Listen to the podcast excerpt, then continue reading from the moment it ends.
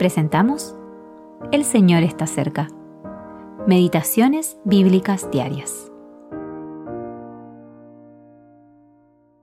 Meditación para el día 25 de febrero de 2024. No te alejes de mí, porque la angustia está cerca, porque no hay quien ayude. Me han rodeado muchos toros, fuertes toros de Bazán me han cercado abrieron sobre mí su boca como león rapaz y rugiente. Salmo 22, versículos 11 al 13. Reflexiones sobre el Salmo 22, cuarta parte. Cuando David escribió este salmo, bajo la guía del Espíritu Santo, lo hizo como profeta. Dios lo inspiró para que escribiera acerca de los sufrimientos del Mesías en la cruz de su muerte, de su resurrección, así como de algunas de sus glorias futuras. Durante las tres horas de tinieblas en la cruz, Jesús fue desamparado por Dios, mientras el sol brillante del mediodía estaba oculto.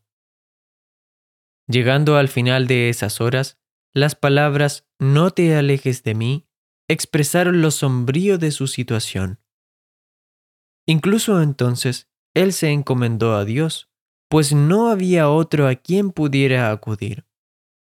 Dios estaba juzgando a Jesús por nosotros, y sin embargo, Él le suplicaba a Dios que viniera a su rescate.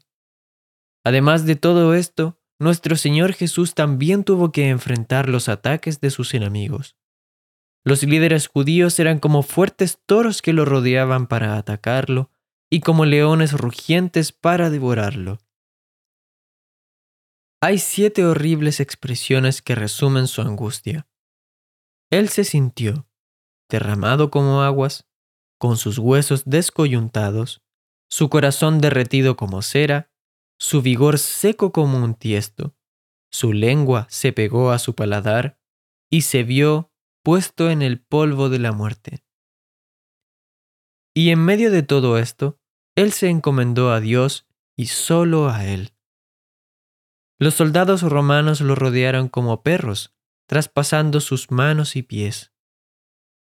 Una sorprendente profecía sobre su vestimenta se cumplió en detalle, mostrando cómo Dios mantenía un estricto control sobre todo lo que ocurría.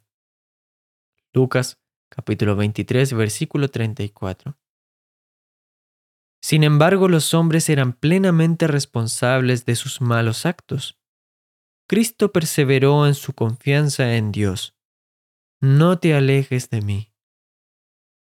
Dios permitió que la espada se levantara contra su pastor cuando las autoridades romanas condenaron a Jesús a la muerte. Satanás, como león rugiente, trató de devorarlo. Cuando Jesús clamó a él, Dios le oyó. Dios le respondió cuando Jesús dijo, Consumado es y Cristo pudo confiadamente entregar su espíritu. Alfred E. Bauter